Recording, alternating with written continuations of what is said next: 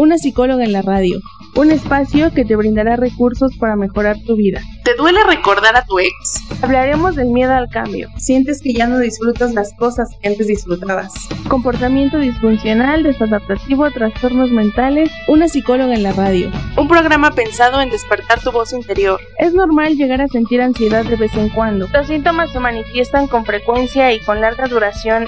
Una psicóloga en la radio. Busco que reflexiones, te escuches, te cuides, te cuestiones. Pero sobre todo, que te comprendas mucho mejor. Una psicóloga en la radio. Hola, bienvenidas y bienvenidos a este programa Una psicóloga en la radio. Yo soy la psicóloga y tanatóloga Erika García y en el programa de la semana pasada hablé del trastorno obsesivo compulsivo, específicamente de las obsesiones.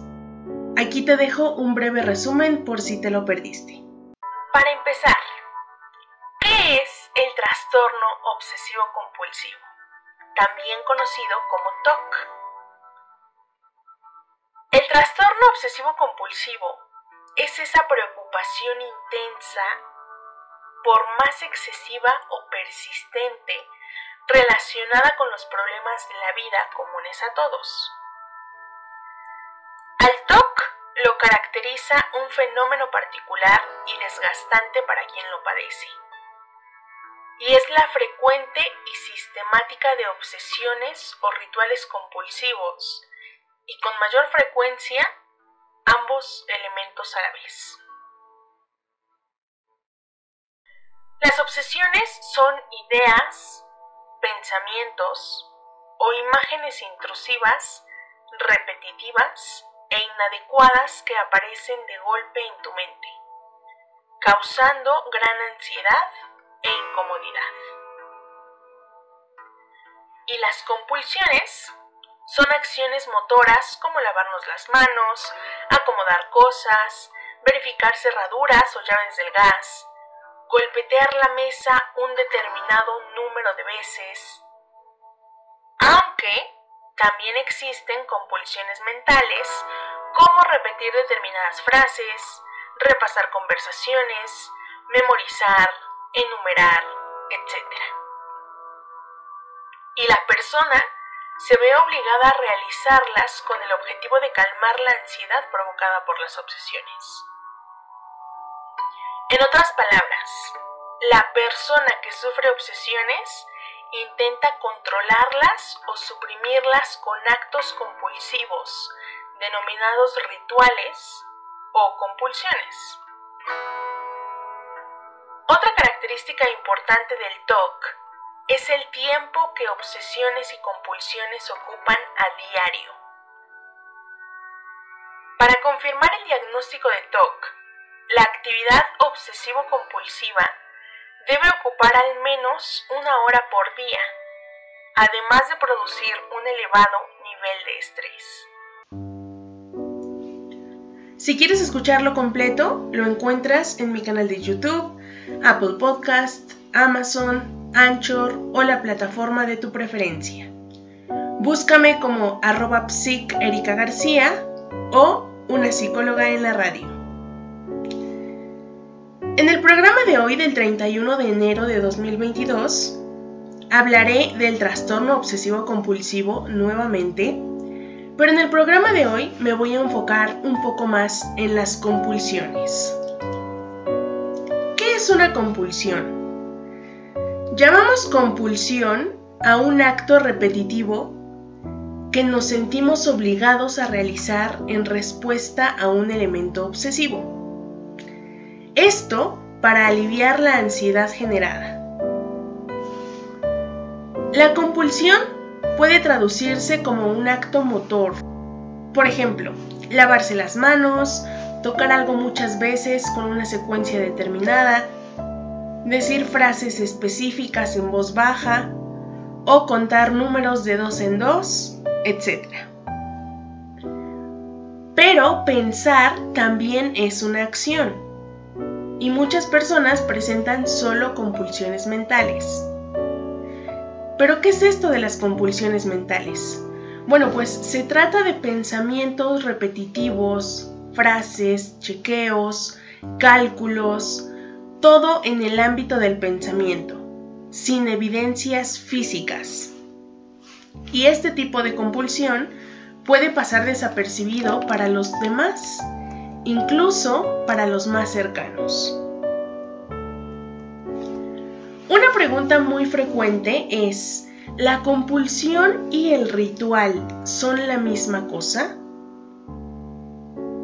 Y bueno, a veces las compulsiones pueden llegar a ser más complejas y elaboradas, como caminar sin tocar los bordes del suelo, eh, acomodar objetos de manera simétrica, realizar una cadena de acciones sucesivas en un orden preestablecido, y a este tipo de actos lo denominamos ritual.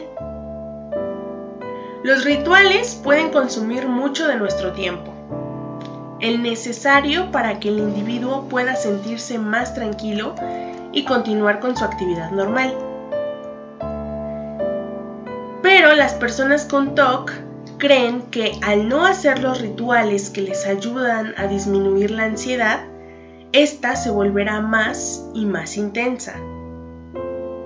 Creen que solo un acto compulsivo va a poder detenerla y esa es una idea distorsionada que tienen las personas que parecen TOC. La realidad es que la ansiedad se autolimita, es decir, sigue una curva que luego tiende a disminuir. Las personas con TOC desconocen que si no ritualizan la ansiedad, va a disminuir de todos modos, aunque de una manera más lenta. Ahora, ¿cuál es la diferencia entre compulsión e impulso?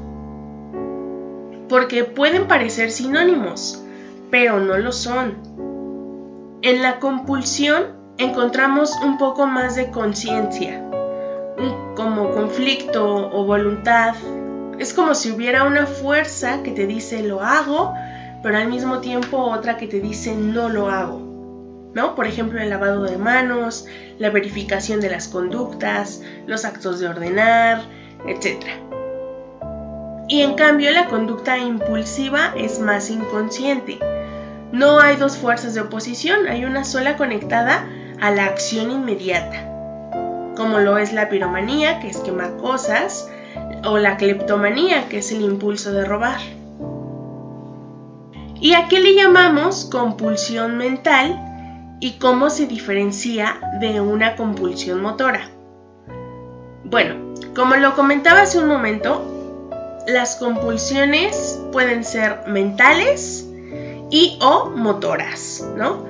Las mentales implican una urgencia irresistible de llevar a cabo un acto mental, como repetir una y otra vez una palabra o una frase determinada. Y por otro lado, tenemos las compulsiones motoras, que implican la urgencia de actuar una secuencia conductual como tocar un objeto cierto número de veces. ¿Sí me doy a entender entre la diferencia de las compulsiones mentales y las motoras? Si no es así, puedes contactarme a través de mis redes sociales. Ahora, ¿cuáles son las creencias irracionales más comunes de los pacientes con TOC? Bueno, las creencias irracionales más comunes y que contribuyen de manera el círculo vicioso de obsesiones y compulsiones son pensar algo es lo mismo que hacerlo o que eso ocurra en la realidad. Debo tener certezas y garantías absolutas. El peligro es constante. Soy responsable de absolutamente todo lo que me ocurre y de lo que le ocurre a los demás. Existe lo correcto e incorrecto, el bien y el mal absoluto en todas las situaciones. Otras creencias irracionales que se atribuyen al círculo del vicioso de las obsesiones y las compulsiones es que debo tener el control de todo, debo de ser perfecto y no puedo equivocarme. Como pueden ver, las personas con TOC suelen presentar un estilo de pensamiento rígido e inflexible con ausencia de matices. O sea, ¿es o no es?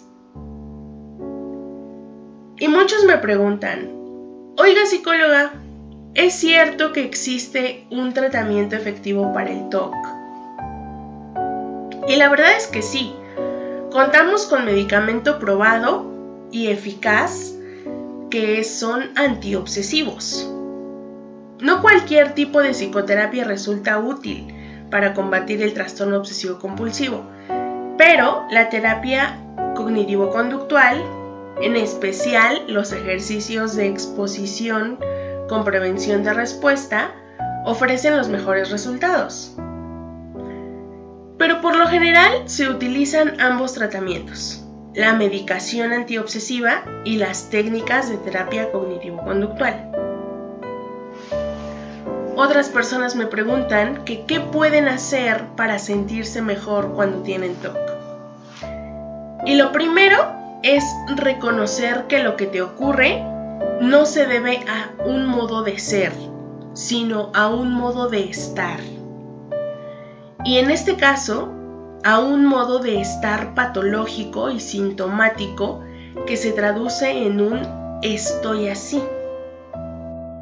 ¿Alguna vez se podrán superar las obsesiones? Bueno, como lo mencioné hace un rato, el trastorno obsesivo compulsivo responde a tratamientos específicos, los cuales por lo general comprenden el uso de medicamentos antiobsesivos y la instrumentación de la terapia cognitivo-conductual. Con, este, con estos abordajes se logra una elevada tasa de recuperación. Y bueno, va a depender del tipo de TOC y de las particularidades del caso. Pero ¿a qué le llamamos recuperación exactamente? Bueno, pues a que nos vamos a sentir más libres respecto de las obsesiones y compulsiones vamos a encontrar que nuestro estado de ánimo es mejor, más alegre, más dispuesto, todo lo cual nos va a permitir recuperar nuestro, nuestro verdadero potencial para hacer y sentirnos bien. El alivio es notable, su vida va a estar mejor, pero algunos síntomas van a dar vueltas de vez en cuando por ahí. Es común que un paciente recuperado nos diga, cada tanto me viene algún pensamiento de estos, pero ahora lo puedo hacer pasar de largo sin tanto problema. Y además no ocurre todos los días como antes, cuando no se podría trabajar por tener que checar una docena de veces cada factura que emitía, por ejemplo, ¿no? Entonces, muchos me preguntan, ¿por qué recomienda tanto la terapia cognitivo-conductual? y bueno, es que es un tipo de psicoterapia enfocado en nuestros pensamientos y conductas. La terapia cognitivo-conductual se basa en los principios de dos teorías psicológicas, el conductismo y el cognitivismo. Ambas son validadas científicamente por numerosos estudios de investigación y específicamente en el trastorno obsesivo-compulsivo, logra en plazos relativamente breves romper el círculo vicioso entre obsesiones y compulsiones, dando lugar a una mejora progresiva y concreta de los síntomas. Así que por eso yo recomiendo en cada programa que puedo la terapia cognitivo-conductual. Y también el medicamento psiquiátrico porque está comprobado que funciona. Yo no les voy a recomendar algo que no funciona o que no está lo suficientemente estudiado. Otra pregunta frecuente cuando hay trastorno obsesivo compulsivo es ¿cuánto tarda en hacer efecto los fármacos? Bueno, los fármacos antiobsesivos demoran entre 2 y 6 semanas en producirse. Y cuando por fin sucede, sentimos nuestra cabeza más libre, menos estimulada por pensamientos, imágenes e impulsos intrusivos, más a nuestra disposición y menos regida y presionada por el TOC. Pero hay mucha gente que le llama la pastillita milagrosa. Y no es bueno ni realista llamarla pastillita milagrosa, ni creer que con su sola acción se va a resolver todos nuestros males. El paciente con trastorno obsesivo compulsivo, el paciente con TOC, debe poner mucho de sí y aprovechar la ayuda de la medicación para desarmar y debilitar aún más sus obsesiones y compulsiones. De hecho, la combinación de la terapia cognitivo-conductual con el tratamiento farmacológico ha demostrado mejores resultados que cada una de las modalidades del tratamiento por separado. Casi siempre me preguntan si el medicamento psiquiátrico, en este caso el medicamento antiobsesivo, es seguro. Y yo siempre les respondo que son muy seguros, eficaces y bien tolerados en general. Aún en dosis elevadas, a menudo aún en dosis elevadas que a menudo requieren en el tratamiento de TOC. Y con la mayoría de ellos se puede llevar una vida perfectamente normal, sin restricciones de dieta ni de actividad. Aunque es importante mencionar que hay fármacos que están contraindicados en el embarazo. Y esto es porque Contamos con estudios en animales en estado de preñez, pero no en humanos. Y cualquier medicamento para ser indicado con seguridad requiere estudios en humanos, algo que la ciencia no admite en el caso de mujeres embarazadas por razones éticas. De manera que al no poder aprobarse a través de estudios, están contraindicados para mujeres embarazadas. Una vez una persona me preguntó, oiga doctora, ¿es cierto que los niños con TOC también pueden ser tratados con fármacos? Y sí, los niños responden al medicamento de una manera similar que los adultos. De hecho, se recomienda el control frecuente con el paidopsiquiatra en conjunto con la terapia cognitivo-conductual. ¿Es importante la participación de la familia en el tratamiento del TOC? Sí. La mayoría de las veces, la familia del paciente propicia la continuidad del TOC, acomodándose a los síntomas como en la participación de rituales, modificación de la rutina y conductas familiares. Y esa adaptación a favor de las conductas obsesivo-compulsivas de uno de los integrantes del grupo y esa adaptación a favor de las conductas obsesivo-compulsivas de uno de los integrantes del grupo obstaculiza el proceso en el tratamiento, por lo que es necesario informar a los miembros de la familia sobre la naturaleza del trastorno, las técnicas que se están trabajando y su rol dentro del tratamiento. Los rituales del TOC se aprenden Si cada vez que se me impone la obsesión de estar contaminado, la única forma de calmar esa ansiedad es lavarme las manos, resulta lógico que hasta de un tiempo de repetir y de repetir y repetir esa conducta, se establezca un circuito en el cual a la ocurrencia de que estoy sucio o de que algún elemento relacionado siga de inmediato la compulsión de lavado de manos. En este caso hubo un aprendizaje de una conducta desadaptativa que es lavarme las manos más de 30 veces por día. Y a través de la terapia de exposición y prevención de la respuesta se consigue deshacer ese aprendizaje disfuncional. Otra pregunta que me hacen es, ¿qué pasa en el cerebro de las personas que tienen TOC? ¿Es una patología de desorden psicológico u orgánico? Bueno, pues estudios específicos han mostrado algunas variaciones en el óvulo frontal y en los ganglios de la base del cerebro de personas con TOC.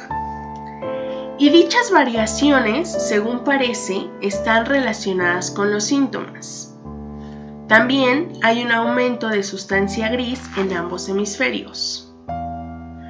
Otros estudios muestran que podrían estar implicadas variaciones de funcionamiento en algunos importantes neurotransmisores, como lo son la serotonina, que regula la disposición del ánimo, las conductas agresivas y la impulsividad. El trastorno obsesivo compulsivo difícilmente se presenta de manera aislada.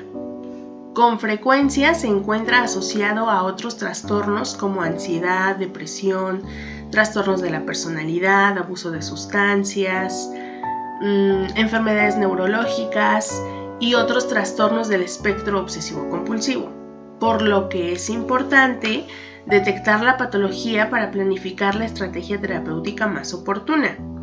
Porque no es lo mismo tratar a quien solo presenta TOC sin complicaciones agregadas que atender a alguien que además atraviesa por una depresión o un abuso de sustancias. Así que, ¿qué podemos hacer para ganarle al TOC? Bueno, en primer lugar recordar que no eres tú, es el TOC. O sea, considera los pensamientos, imágenes e impulsos obsesivos como algo que no te parece a ti, sino al TOC. Son un síntoma del TOC. Así como la fiebre lo es de una infección, identifícalos como tales.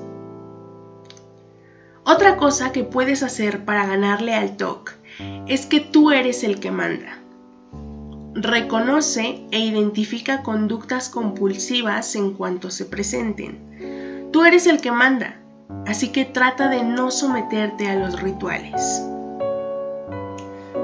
Otra cosa que podemos hacer para ganarle al TOC es que la obsesión te dice que si no repites de nuevo una frase o tocas varias veces algo, puede ocurrir un desastre. Y a esto se le llama pensamiento mágico. Tendrás que ir desenmascarándolo como falso para mejorar. No va a ser fácil, pero con la ayuda de tu terapeuta y tus ganas de mejorar, claro que se puede. Y por último, mi última recomendación es que busques ayuda profesional. El TOC, el trastorno obsesivo compulsivo, no se resuelve sin tratamiento. Por el contrario, así que es importante buscar ayuda en cuanto se tome conciencia de que los síntomas comienzan a afectar la calidad de vida.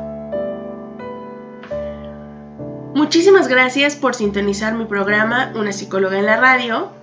Yo soy la psicóloga y tanatóloga Erika García y me ha gustado mucho poder compartir contigo este tema de el TOC en dos partes.